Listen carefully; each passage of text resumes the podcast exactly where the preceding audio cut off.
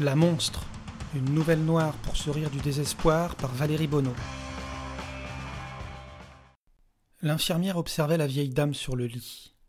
Sa souffrance lui réchauffait le cœur.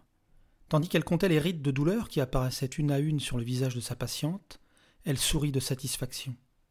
Sarah se retourna pour vérifier que personne ne prêtait attention à elle. Elle se pencha au-dessus du lit et, avec application, forma le visage le plus démoniaque dont elle se pensait capable. La vieille n'allait pas tarder à se réveiller, à chercher un support, un soutien pour la sortir des ténèbres d'angoisse et de peur où elle baignait chaque jour un peu plus longtemps, un peu plus douloureusement. La grand-mère enfin ouvrit les yeux comme on ouvre la bouche pour respirer après un séjour trop prolongé sous l'eau. Ses yeux seuls la reliaient au monde des vivants et, alors qu'elle reprenait conscience, elle concentra son attention sur cette tête penchée au-dessus d'elle. Cette tête hideuse, ce sourire dément promesse de souffrances insondables. Elle voulut fermer les yeux, mais Sarah lui poinçonna les ongles à l'aide d'une aiguille. Elle bloquait sa main et inséra l'aiguille sous son ongle. La vieille rouvrit les yeux comme si elle pouvait appeler du secours de cette manière. Sa bouche forma un grand O, mais rien n'en sortit, rien ne pouvait en sortir qu'un râle annonciateur de la mort, ultime étape à accomplir pour cette femme. Sarah ne l'ignorait pas, et on jouait et ce jeu augmentait sa jouissance. Quel bonheur elle éprouvait à faire souffrir cette femme. Par moments, elle craignait de se perdre dans cette joie. Chaque jour, elle cherchait avec une ardeur, une inventivité et une abnégation de nouveaux moyens d'augmenter les douleurs de sa victime. Et chaque nuit, après avoir déployé son arsenal de supplices, elle rejouait les meilleurs moments avec une satisfaction grandissante et préparait les sacrifices à venir avec excitation. Où cela s'arrêterait-il? Elle en venait à craindre la mort de la patiente. Lui faudrait-il trouver un autre cobaye? Mais chaque jour, lorsqu'elle se présentait au domicile de sa proie, elle la trouvait allongée, sur le dos, les yeux au plafond ou endormie. Et elle sentait des frémissements de plaisir coupable lorsque la vieille prenait conscience de sa présence. Une horreur infinie qui pourtant ne cessait de grandir. Les témoignages concordaient. L'insoutenable dans la torture tenait plus à la peur qu'à la douleur. Cette peur qui s'insinue 24 heures sur 24, qui transforme chaque bruit, chaque grincement, chaque mot en promesse d'un supplice. La peur de la souffrance, plus puissante et plus douloureuse que la souffrance elle-même. Quel tour de magie de quel dieu vicieux avait rendu possible cette folie. Sarah l'ignorait, mais elle en profitait, jour et nuit, car elle savait, pour avoir veillé plusieurs fois sa patiente, qu'elle vivait dans la peur que Sarah soit présente ou non. Sarah régnait sur sa proie, par sa présence et chef-d'œuvre de perversité, par son absence.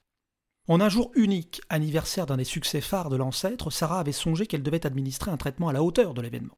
Un geste qui repousserait les limites du martyr, odieusement et surtout qui par sa nature serait simple à répéter, afin que la vieille comprenne qu'il pourrait advenir à n'importe quel moment.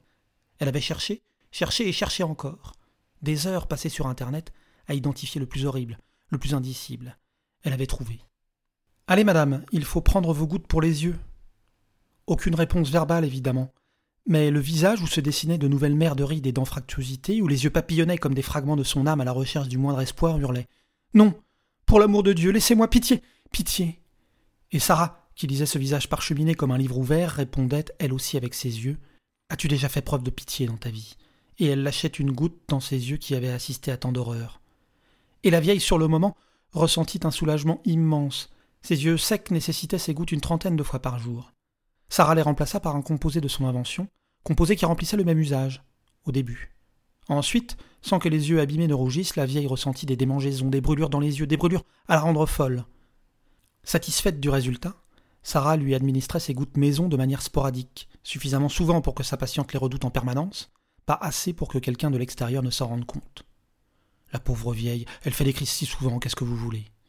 Sarah prenait un risque. Bien qu'elle agisse toujours avec précaution, qu'elle n'hésita jamais à repousser un geste sadique à plus tard, elle savait qu'il ne serait pas si compliqué de la percer à jour. La facilité d'ailleurs avec laquelle elle pouvait opérer ne cessait de la surprendre et de l'inquiéter. Elle finirait par s'oublier, aller trop loin, et alors les foudres de sa victime s'abattraient sur elle. Aiguille, goutte, ces deux tortures laissaient peu de traces pour ceux qui ne voulaient pas voir. Et qui voulait réellement voir l'état de cette vieille dame de 86 ans, affaiblie par la maladie et par un récent accident cardiovasculaire? Personne pas au point de prêter attention à tous les signaux qui dénonçaient Sarah. Alors elle continuait. Elle ne touchait pas à la nourriture, trop dangereux. Mais les raffinements ne manquaient pas. Lorsqu'elle lui peignait les cheveux, elle tirait toujours un peu trop fort. Lorsqu'elle lui coupait les ongles, elle allait un peu trop loin, jusqu'au sang. Une nuit, alors qu'elle était seule, qu'elle savait avoir une heure devant elle, elle s'était décidée pour une de ses manœuvres les plus vicieuses. Elle avait relevé le pyjama de l'octogénaire. D'une main, elle lui caressait le visage pour la rassurer. La vieille savait que ce geste témoignait de la bienveillance. De l'autre main, Sarah avait cherché le vagin, puis le clitoris. Sarah se régalait d'avance de la panique de sa proie, de l'enfer de questionnement, d'inquiétude qu'elle allait traverser. Elle lui avait caressé le clitoris comme pour la faire jouir. La vieille aurait pu faire un arrêt cardiaque ce jour-là. Sarah ramena son doigt quelques instants plus tard, résista à la tentation de le lécher. Le piment qu'elle avait déposé dessus l'aurait brûlé. Elle continuait à la flatter, une main sur le visage, une sur le clitoris en feu. Désormais, sa victime associerait toujours ce geste tendre à une souffrance indicible. Sarah n'ignorait pas le réconfort que ses proches lui témoignaient passait toujours par les caresses au visage. Ironie suprême, cette manœuvre diminuait les chances de se faire attraper. La vieille se mettait dans des états de panique à tout moment, quelles que soient les personnes présentes. Il devenait encore plus difficile d'en déduire l'origine, de remonter jusqu'à la source. Sarah, lorsqu'elle rentra se coucher, vers dix heures du matin, dormit comme un bébé. Elle se leva comme une fleur, et les trois semaines qui suivirent comptèrent parmi les plus belles de sa vie. Son inventivité avait créé un enfer, véritable, presque tangible. Elle songea avec peine que cela devrait s'arrêter un jour.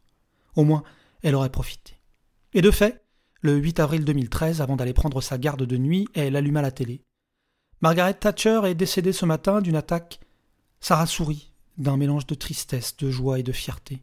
Elle avait un peu vengé tous les pauvres, tous les mineurs, toutes les petites gens que la Thatcher avait écrasés, broyés, méprisés pendant autant d'années. Un seul regret, que cela n'ait pas duré plus longtemps, qu'elle n'ait pas pu la faire souffrir autant qu'elle le méritait, la vieille salope, la monstre. Si cette nouvelle noire pour sourire du désespoir vous a plu, vous pouvez en retrouver d'autres sur mon site valeriebono.com. À bientôt, peut-être.